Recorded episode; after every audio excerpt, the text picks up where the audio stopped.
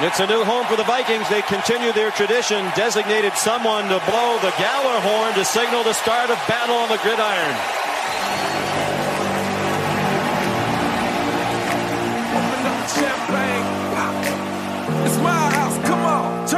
Uh. Knock on the door and the night begins. Skull Brothers, bem-vindos a mais um Vikings Brasil Podcast, o podcast destinado aos torcedores do Minnesota Vikings. E finalmente tivemos jogos de futebol americano, finalmente teve Vikings Football em 2017. Eu vim aqui para analisar um pouco do, desse início do time na, na pré-temporada e estou de novo na companhia do Ramiro Pereira. Fala aí, Ramiro. Salve galera, salve torcedores dos Vikings. Vamos conversar mais um pouco aí sobre uh, novidades do time aí, como é que o time desempenhou nesses dois jogos que tiveram de pré-temporada. Falar mais algumas outras novidades aí para o time que vai entrar para a temporada regular que começa em setembro. Isso aí, isso aí. Então já vamos tocando o barco, vamos para o nosso primeiro bloco. Como de costume, a gente vai responder aqui perguntas dos Vikings fans. É, dessa vez vieram duas perguntas via Twitter, então continue mandando as perguntas lá no Twitter. O meu é arroba Rafão Martins, Rafão com PH e sem acento. E o Ramiro é VikingsFA underline, não é isso? Certo. Isso aí. Então manda a pergunta lá. E hoje a gente começa com uma pergunta do João Vitor, de Itajaí, Santa Catarina. Quais são as reais chances do time para esse ano e até onde é, vocês acham que o time pode chegar? Quer começar aí com a, com a resposta, Ramiro? Vamos lá. Eu fiz uma simulação aqui da, dos jogos que os Vikings têm para 2017, na temporada que o time vai enfrentar. É, colocando aí os confrontos que o time tem, é, o confronto entre os demais times, fazendo um, um, um breve resumo de, todo, de todos os cálculos aí. O, Viking, o Vikings acabou na sexta posição da NFC, ficando com 10 vitórias e 6 derrotas. Isso garantiria ele uma vaguinha de wildcard para a disputa do, do, dos playoffs. É, lógico, se eu fosse fazer um, uma simulação só pensando como torcedor dos Vikings, provavelmente o, a quantidade de vitórias seria um pouquinho. Só que levando, levando em considerações jogos em casa, jogos fora, times da, das outras divisões jogando, é, fazendo algo bem realista, os Vikings ficar, ficariam com a sexta posição da, da NFC. O que, que eu acho, o que, que eu que, que eu vejo como a temporada dos Vikings esse ano. É, os Vikings estão querendo fazer o que todo mundo já tentou e até então ninguém conseguiu. Fazer um Super Bowl, chegar no, na grande final da NFL jogando em casa. Primeira vez que isso aconteceria na história da NFL. Mas para isso acontecer, o time precisaria de um, um ataque, principalmente um ataque que seja um pouco mais consistente, que consiga dar um volume de jogo maior, que tenha uma regularidade maior em campo sob o comando do, do Mike Zimmer ainda não conseguiu. É, sendo bem realista, eu acredito que o time consiga assim chegar pós-temporada, só que precisaria ao longo do campeonato fazendo, fazer alguns ajustes aí, principalmente quanto ao ataque para para conseguir avançar e adentro aí da, da pré-temporada e quem sabe fazer um Super Bowl.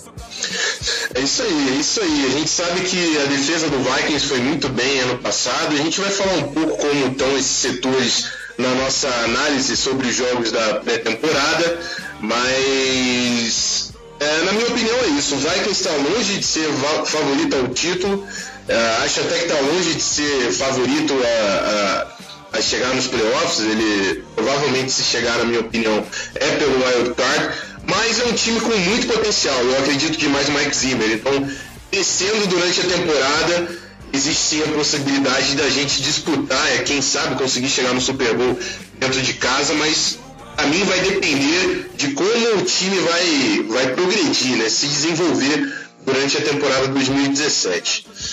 Então, tá mais do que respondida aí a pergunta do João Vitor. Vamos para a segunda e última pergunta do programa de hoje. O Felipe Ramos, também no Twitter, pergunta: Alvin Cook vem para ser o novo William Pearson? Existe alguma chance dele ser eleito calor do ano? Bom, vou começar respondendo essa aí. É uma pergunta polêmica, né? Porque a gente fala de Adrian Peterson nos últimos anos, principalmente, tem sido sempre questões polêmicas. Eu, eu acho muito difícil você falar que o Dalvin Cook vem para ser o novo Adrian Peterson, até porque Adrian Peterson foi um dos melhores running backs da história. Quem sabe aí no Saints ele consegue ter mais uma temporada interessante, mas enfim, é um dos grandes do, nomes de, da história da NFL. O cara foi MVP uh, da liga, na posição de running back.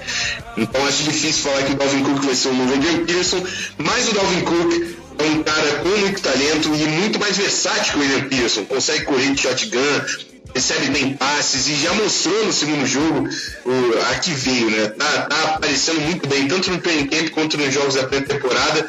Acho um nome interessante e acho sim que tem possibilidade de ganhar o prêmio de calor do ano. Mas falar que é um novo Adrian Pearson é forçar um pouco a barra, principalmente no primeiro ano do, do garoto. Concorda comigo, Ramiro? Estou é, fechado contigo sim, tá, Rafão? É, é muito complicado tu querer comparar um jogador com o outro, principalmente em, em, em, situações diferentes no elenco. Por que, que eu falo isso? Adrian Peterson passou por praticamente uma década como o running back principal do, do, do Vikings e não só um running back principal, foi a cara da franquia. Foi o homem do time. Então, o esquema tático do time, as jogadas, elas eram praticamente montadas em cima do potencial do Aiden Pierce. Com a chegada do Dalvin Cook hoje, é, a chegada dele não, não vai, ele não vai encontrar a mesma situação que, que o AP tinha na época de Vikings. Ele está chegando num time onde tem uma nova cara, um novo ataque. É, acho que por, muito por conta disso, ele não deva ser um novo Aiden Pearson, mas é, ele tem potencial sim de ser um dos melhores running backs da liga. É, eu compararia, digamos assim, eu não vou dizer que ele vai ser ou ele pode despontar, brilhar de uma forma como um outro jogador da NFL, mas o, estilo de jogo dele de hoje, ele lembra um pouco mais o Devonta Freeman do, do Atlanta Falcons, o cara mais versátil, entre os tackles, corre em zona, recebe bolas no backfield, desempenha jogadas de, de screen pass. Ele é um, um, cara com uma cartilha de jogadas um pouco mais refinada do que o Adrian Peterson tinha. É, falando em calor do ano, eu honestamente eu acredito que ele tem sim chance de fazer esse, esse ele trazer esse título para a carreira dele. Só que isso, né, falando em running back, não depende só de como o Dalvin Cook vai jogar. É, a posição de running back é uma das que mais depende do time para poder funcionar. Por que eu digo isso? Uma linha ofensiva fazendo bons bloqueios, abrindo espaço para a corrida dele, ou um backfield aonde o perdão, um ataque onde os adversários temam é, o jogo aéreo facilita um pouco a vida do running back. Então, se o time conseguir encaixar, engrenar uma, um ataque melhor do que conseguiu no ano passado, é, deixando um pouco mais de espaço para ele fazer as corridas, ou esticando um pouco mais o campo com passes longos, fazendo com que a defesa se preocupe com o jogo aéreo, vai facilitar um pouco a vida do Dalvin Cook e deve, deve fazer um, um grande esforço para impulsionar esse, esse título de, de calor ofensivo do ano. Vamos ver como é que vai ficar esse, esse ataque dos Vikings para dizer ao longo da temporada se ele pode ou não pode entrar nessa conversa. Isso aí, então perguntas respondidas, final de primeiro bloco, e a gente foi ligeiro né, nas respostas, mas fomos bem eficientes, acredito, respondendo aí as dúvidas dos torcedores do Vikings. Continuem mandando perguntas, todo o programa a gente vai dar uma atenção para a galera que, que tá mandando aí as perguntas do Vikings Brasil Podcast.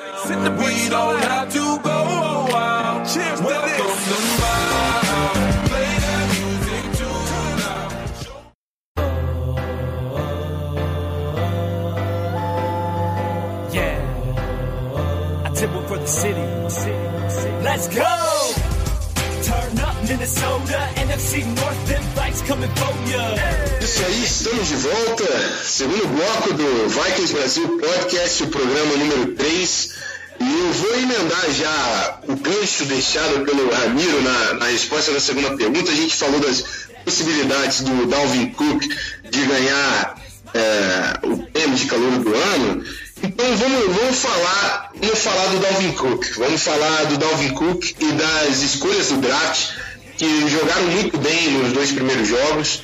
É, eu gostei do, do, Dalvin Cook tanto no jogo contra o Bills quanto no Seahawks, mas o, o, que mais me surpreendeu, o que mais me deixou feliz foi o jogo do Pat Alpha, o nosso center, e do, do Jalil Johnson, nosso, nosso defensive tackle. Os dois fazendo jogadas de efeito. É, Offline para mim, olha só, não é, não é querendo ser clubista nem nada, não é polemizar, mas para mim ele está bem perto de se tornar o nosso jogador, o nosso melhor jogador da linha ofensiva em breve, tá? É, que é o curso de Joe Berger. Berger tem alguns anos aí, mas o Pat Alflin tem, tem um talento para superar. Jogou muito bem. O segundo jogo, eu, eu, eu comentei com alguns amigos torcedores do Vikings.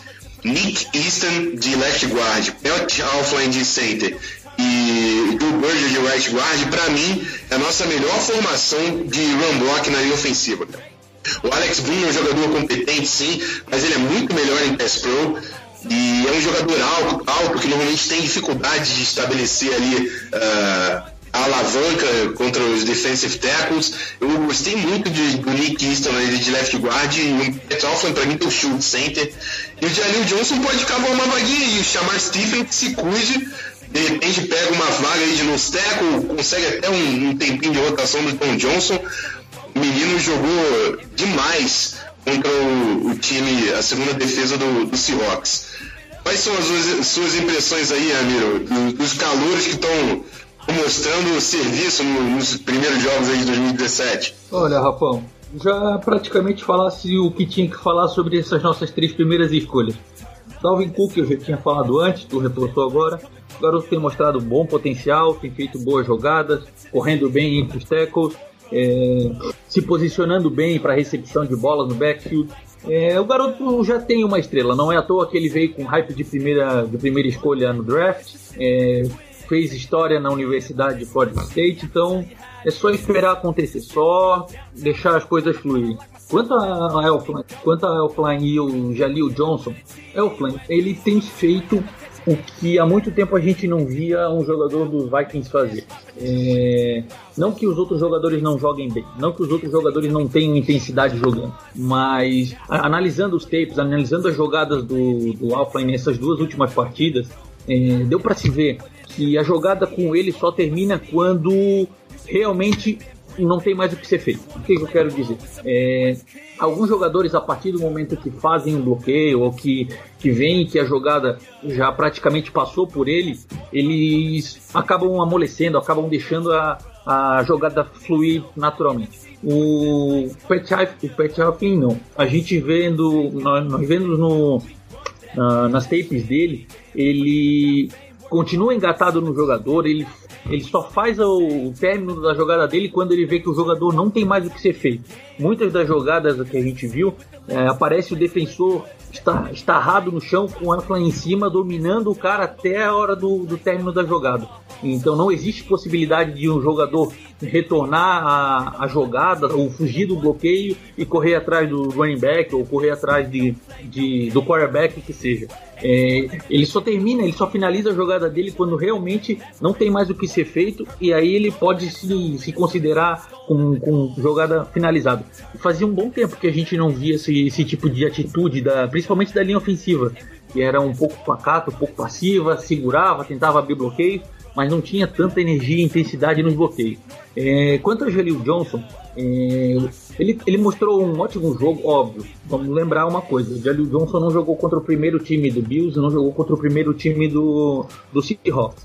Mas, no período que ele teve em campo, ele literalmente infernizou a linha ofensiva dos adversários. Por que, que eu digo isso? No, no jogo contra o Seahawks em específico, ele fez dois tackles para dois tackles for loss em cima do running back do, do Seahawks e não foi um bloqueio um contra um, pegando o right guard ou pegando o left guard e empurrando ele para trás. Foram contra dois bloqueadores. Ele deixou praticamente dois bloqueadores no chão para fazer o tackle atrás da linha de scrimmage. Ele lembrou bastante a força, a, a intensidade que o Linval Joseph bota na jogada. Então, um, uma das jogadas que ele fez contra o Seahawks foi um sec em cima do, do quarterback que estava tentando fugir da, do, do pass rush, estava tentando sair e se desvencilhar da, da, da, da, investida da defesa dos Vikings. É, já deu para perceber que é um garoto com um instinto muito apurado. Ele não vai ficar simplesmente parado na linha tentando chegar em cima dos jogadores e, e não colocar toda a força, toda a intensidade dele em cada jogada. Acho que ele tem uma boa chance sim. E você é até um pouco ousado aqui, hein, Rafão? Não duvido nada que a gente possa ver aí como primeiro time Linval Joseph e Jaleel Johnson no, no jogo 3 contra os 49ers nesse domingo, hein? É um palpite ousado, mas eu acho que é possível, hein? É, possível, e eu, eu vou falar que eu gostaria muito de ver isso, mas vamos ver, né? Zimmer também gosta de ser cascudo com os calouros, cara. Deixa os calouros jogar, Mike Zimmer, por favor. Eu, eu, confio muito no Zimmer, mas isso aí, às vezes, ele dá uma pelada, cara. O Alfred, pra mim, já provou que é titular nessa linha. Mas vamos ver se ele vai entrar realmente no, no primeiro time no, no, jogo contra o 49ers e, e, finalmente também a gente voltando a jogar em Minnesota nessa temporada de 2017, dois primeiros jogos foram fora de casa. Vamos aproveitar também que a gente falou do Alfa e dar uma passadinha rápida na, na atuação da linha ofensiva. É, eu vou focar principalmente no, no segundo jogo. Primeiro jogo, para quem não viu, foi bem meia boca até o final. Assim. A gente ganhou o jogo, mas o time titular mostrou muito pouco. Na defesa também não mostrou é, aquela, aquele, aquele posição que tinha mostrado no ano passado. Então vou focar no segundo jogo, que a linha ofensiva conseguiu mover constantemente os defensive tackles da linha scrimmage, conseguiu criar o, o push, o momento, sempre no interior pro Dalvin Cook. O Dalvin Cook teve, teve uma sequência de três corridas seguidas a mais de 5 jardas, a primeira foi para 15 jardas. A gente não via running back fazendo isso no ano passado, e, na minha opinião, grande parte disso não foi só, não foi só culpa do Dalvin Cook, Cook como o Nick Easton de left guard junto com o Pat Alpha e o Joe Burner, que a gente já sabe, é um cara extremamente sólido. E além dessa meiuca, o Mike Rammers foi muito melhor no segundo jogo como right tackle do que, que contra o Bills, que deu uma sofridinha, deu uma panguada. A gente sabe que ele é muito melhor no run block do que no pass pro também, no, no pass protection, protegendo o quarterback. Sam Bradford saiu com a camisa limpa, não teve sex contra o, Seahawks. E o nome que eu falei no primeiro episódio desse programa aqui, cara, Rashad Hill, que tá surpreendendo demais, segurou o Michael Bennett. Rashad Hill é um nome que a gente tem que pensar com muito carinho. Por quê? Porque essa posição de left tackle, se o Riley Reef entrar ali de left tackle e realmente tomar conta de, da posição, jogar melhor que o Rashad Hill, perfeito, ótimo. Mas o que a gente tem que pensar é, de repente o Rashad Hill jogando tão bem ali na, na, na esquerda, pode fazer sentido colocar ele para right tackle. E aí o Mike Rammers aguarde, que vai ser muito mais natural para o Rammers. O Rammers tem problema jogando aberto ali de tackle, porque é, sofre em pass protection contra jogadores muito rápidos. O Rammers de repente vai ser um baita de um run cara. Coloca o Rammers de guard, o Rashad Hill para right tackle, o Reef na esquerda, o Rashad Hill na esquerda, o Riley Reef de right tackle, foi como ele jogou no Lions no ano passado. Isso cria muita possibilidade na nossa linha ofensiva. A gente ganha depth, que é uma coisa que a gente não tem, a gente não tinha nem titular. Então, o Rashad Hill aparecendo e, e, a partida que o Nick Easton fez de left guard me dá um, um, uma possibilidade aí, me dá não, né, que eu não decido nada, mas dá pro Zimmer a possibilidade de movimentar essas peças para achar a melhor formação. Eu acho que essa formação com o Rashad Hill e Nick Easton na esquerda foi uma formação que eu não vi a linha ofensiva do Vikings jogar até aqui. Tudo bem, foi, foram poucos snaps no segundo jogo, mas eu quero ficar de olho nesses jogadores porque eu acho que são nomes a gente acompanhar para dar uma mexida na, na linha ofensiva. Tem alguma coisa a adicionar sobre isso aí, Ramiro? Olha, praticamente já passou o que tinha que passar. Todas as possibilidades, as configurações que o time vai ter ou que pode ter ao longo da temporada, com a flexibilidade dos jogadores em mudar de posição. É importante ressaltar um dos pontos que o Mike Zimmer e o Rick Spielman taxaram, foram bem incisivos durante uh, as escolhas dos jogadores para essa, essa linha ofensiva de 2017, é a versatilidade que os jogadores podem apresentar para o time. Por que eu digo isso? Ano passado o Vikings usou nada mais, nada menos do que cinco left tackles durante a temporada inteira. Então, a, a possibilidade de tu pegar um jogador que joga na direita, colocar ele na esquerda, mudar a configuração e todos eles se comunicarem ou produzir, fazerem jogadas com o mesmo tipo de efeito, independente do lado que joga, é, é a grande peça-chave da linha, da linha ofensiva dos Vikings esse ano. É, é, cara, não tenho mais o que acrescentar, cara. O Hill fez um excelente trabalho. A linha, o interior da linha foi excepcional. Estou é, com o Rafão nessa, acho que foi o melhor trio entre left guard, center e right guard que o Vikings votou para jogar. Estou é, esperançoso aí para ver como é que vão ser os próximos dois jogos de pré-temporada e torcendo muito para que a linha consiga deslanchar aí para essa temporada 2017 ser melhor.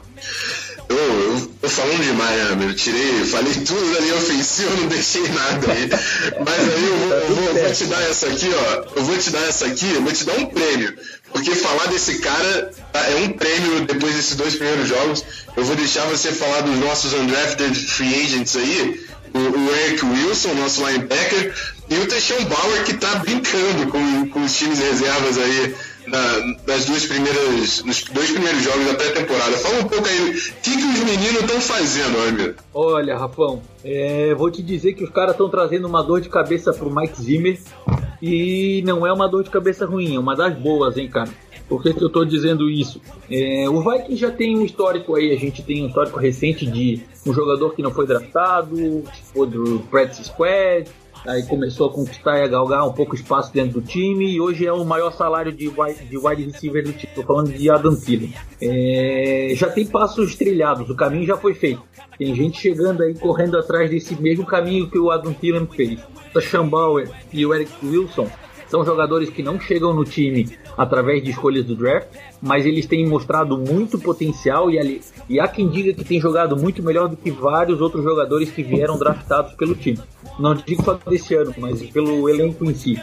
O Tashal Bauer tem mostrado um, um jogo bem enérgico, tem feito um bom estrago aí pelo, pelo lado externo da, da linha defensiva dos Vikings.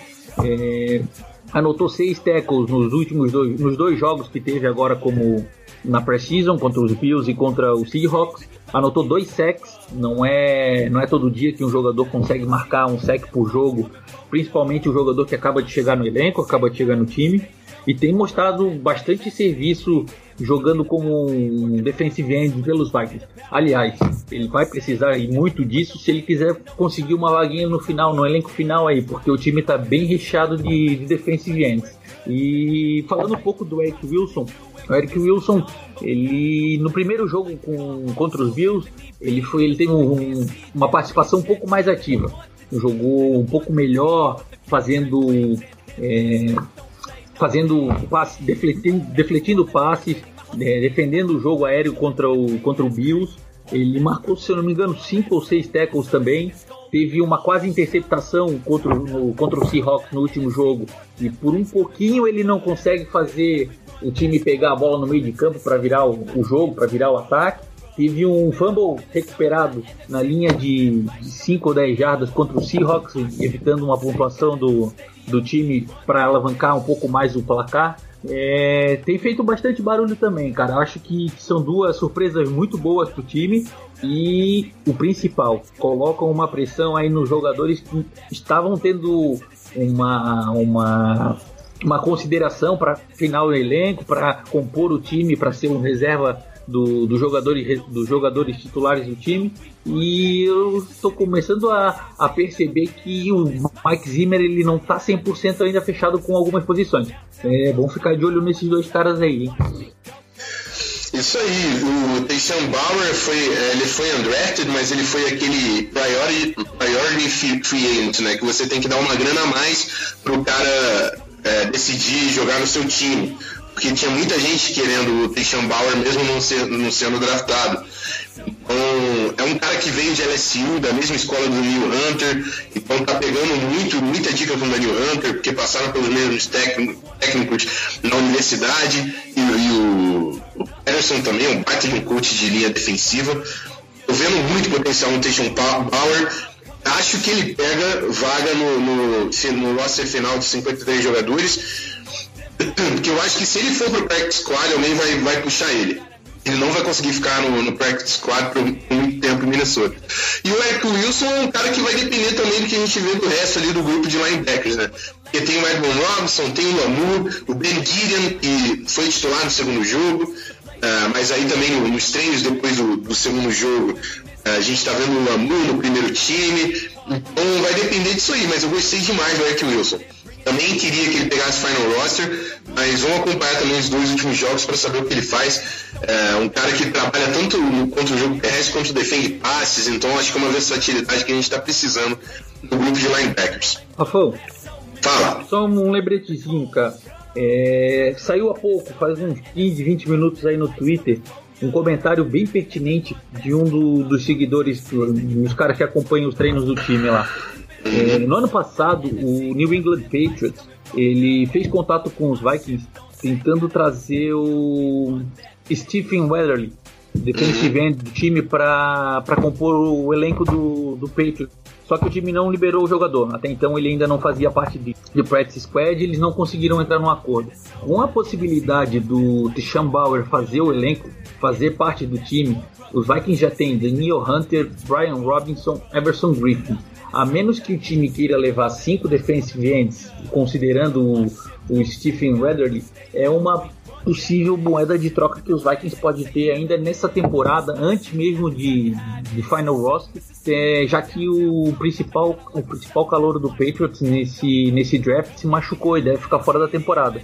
Vamos ficar de olho aí se os Vikings, se o Zimmer, que é conhecido por, por gostar de fazer trocas aí de, de picks em drafts, Vamos ver se ele não, não acaba usando essa possibilidade aí frente ao Patriots e, e alavancar um piquezinho extra pro, próxima, pro próximo draft dos Vikings.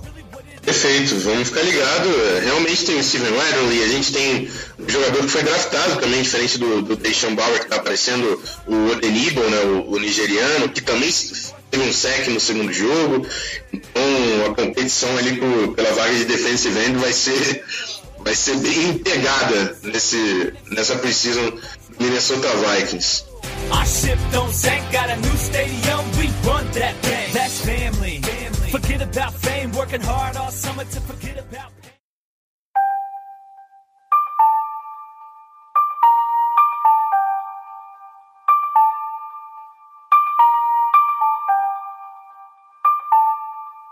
One time for the city. My city. Justice League. Bitch up on the land till I die. Till I. É, vamos falar agora de um. Eu acho importante a gente falar disso aqui. É, problemas na posição de cornerback.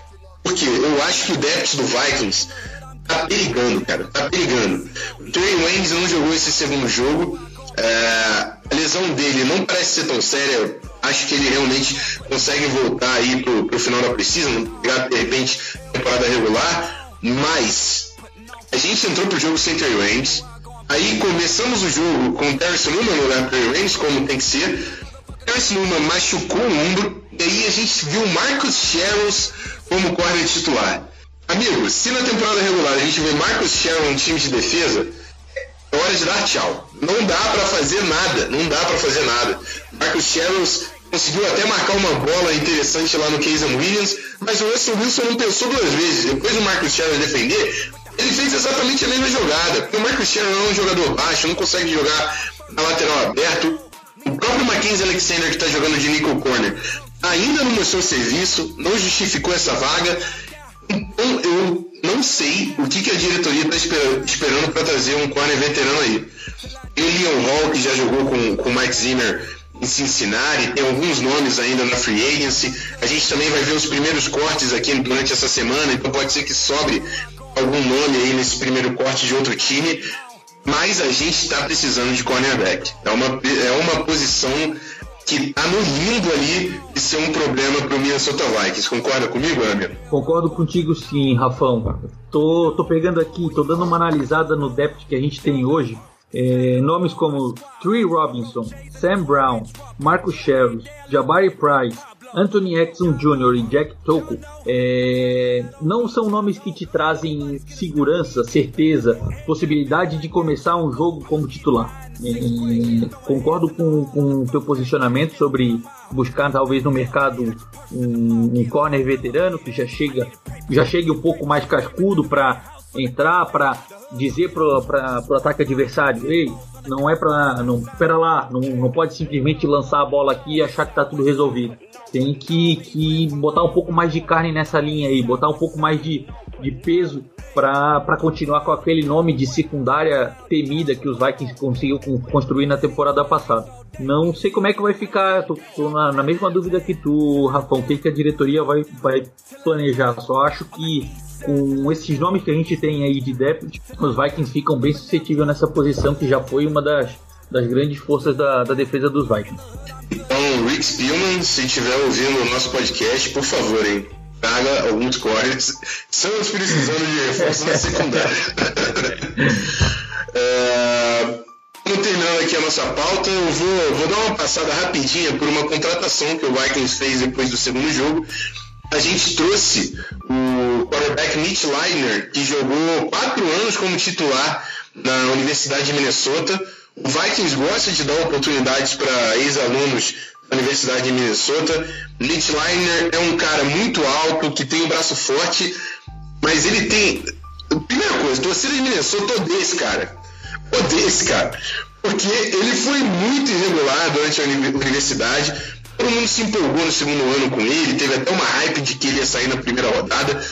Só que ele foi extremamente consistente no terceiro ano e no último ano também. Foram duas interceptações no último ano. Então é um cara muito inconsistente, tem problemas de mecânica no lançamento. Mas é um cara com braço forte, que tem o porte físico de um quarterback da NFL. Ele gosta muito de correr com a bola também, foram mais de 10 touchdowns correndo com a bola. Ele é meio Tim assim, correndo com a bola. Ele é meio fullback. Ele corre entre os tackles na goal line, gosta de fazer uma graça. E aí vai ser interessante assistir o cara por ser um nome de Minnesota, assim. Mas também não contem muito com isso. Provavelmente ele entra para jogar no último jogo, que Sam Bradford provavelmente vai ser poupado. A gente precisa de, de mais um braço lá no camp. Vai ser o Mitch Liner. Mas falando de roster final, de temporada do Vikings, acho muito difícil que a gente vá falar de novo o nome dele aqui, sem ser um comentário sobre o último jogo da pré-temporada. Uh, quer adicionar alguma coisa ou tá bom, Ramiro? Ô, Rafão, eu dei uma levantada aqui nos números rapidinho aí, só para dar mais ou menos uma noção do que, que os Vikings contratou para os torcedores dos, do, do time. Uhum. É, ele tem um retrospecto durante quarterback dos Gophers de 36 passes para touchdowns contra 32 interceptações. O percentual de passes completos dele é inferior, é, inferior a 60%, dá uns 56, 57. São números que não, não expressam muito entusiasmo como jogador. É, ele tem uma característica que o próprio Rafão comentou agora, e ele tem um que difere um pouco do, dos quarterbacks dos Vikings hoje. Ele tem um bom, um bom jogo corrido, lembrando um pouco aí a habilidade que o Russell Wilson, Colin Kaepernick tem para quarterbacks. Ele anotou 33 touchdowns correndo nos 4 anos de, de Universidade de Minnesota, uma média de 3,4 jardas por corrida. Só que, cara, o time está fechado com Sam Bradford, Casey Keenan já consolidou praticamente a posição de quarterback número 2.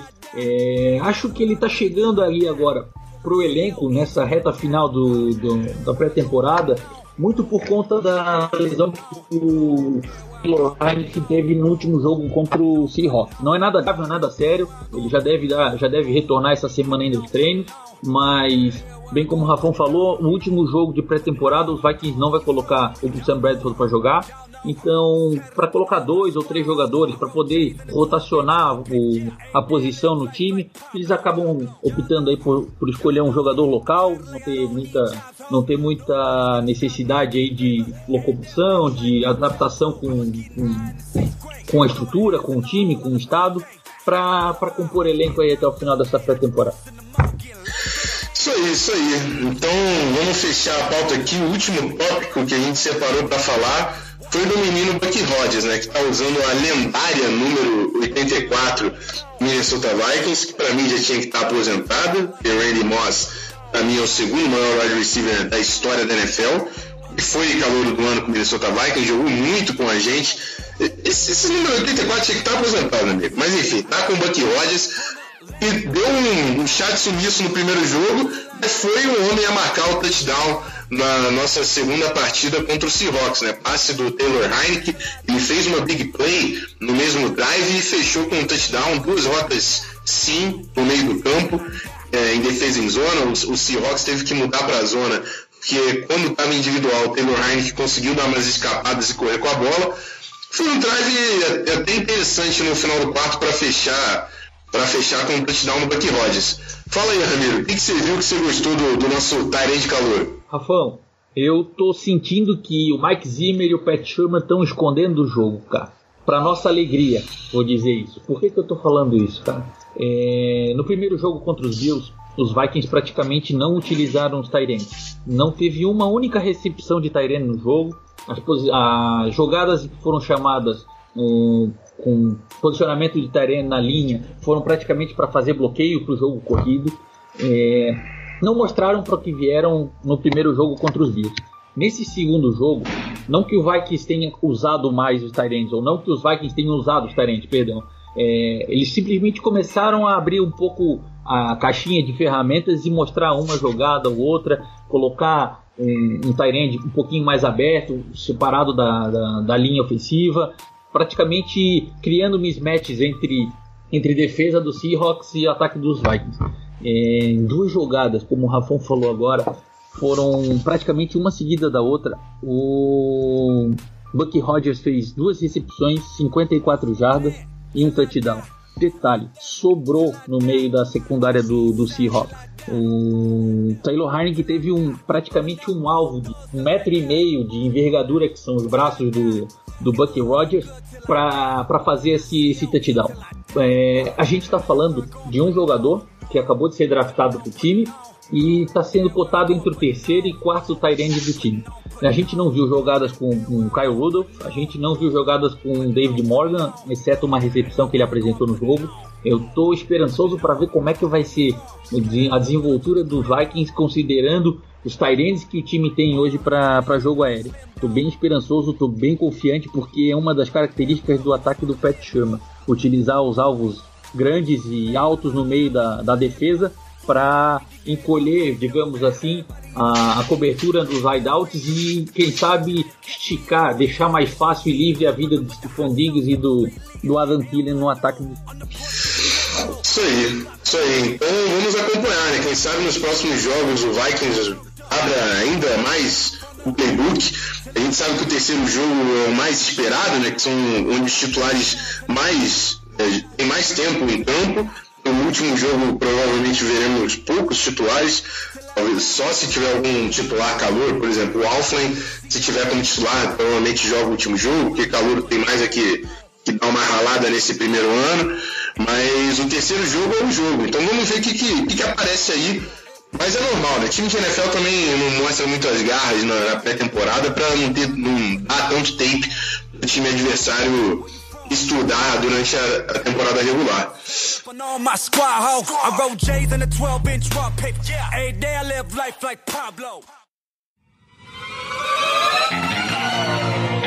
It's a huge loss because you don't replace, obviously, Adrian Peterson.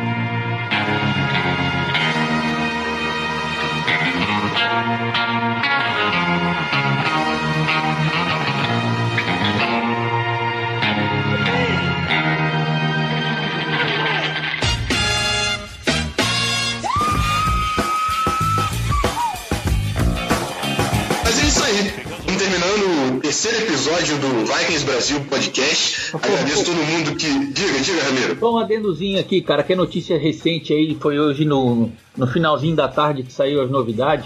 É. Os treinos de hoje com, com portas fechadas, vamos dizer assim, não sei se todo mundo está ciente, mas estava acontecendo aí durante o dia de hoje o eclipse, o sol, o Mike Zimmer, todo mundo sabe aí, teve um monte de cirurgia nos olhos, até fez uma piada dizendo que precisava do time para dentro do, do, do, do campo fechado, porque ele só tem uma retina boa para poder observar os jogadores. E a notícia, a grande boa notícia do time para o treino de hoje foi a volta de Riley Reef e de Latavius Murray treinando junto com o time, recebendo bolas, fazendo snaps junto com o primeiro time. Lecon Tradewell também voltou a receber passe depois de um longos duas ou três semanas aí que ele estava contundido com a, com a perna dele. É, as únicas faltas que a gente teve que foram notadas aí pelos insiders foi defensive end Brian Robinson, o tight end Nick Truesdale e o quarterback Taylor Hennick por conta da lesão que ele teve aí no, no jogo contra o Seahawks. O que, o que anima é saber que o time está voltando aí no finalzinho dessa pré-temporada a ficar saudável e quem sabe a gente consiga ter uma força total para começar 2017 com o pé direito. Isso aí, isso aí. Atualizações do Beat Rider do Brasil, do Minnesota Vikings, Ramiro Pereira.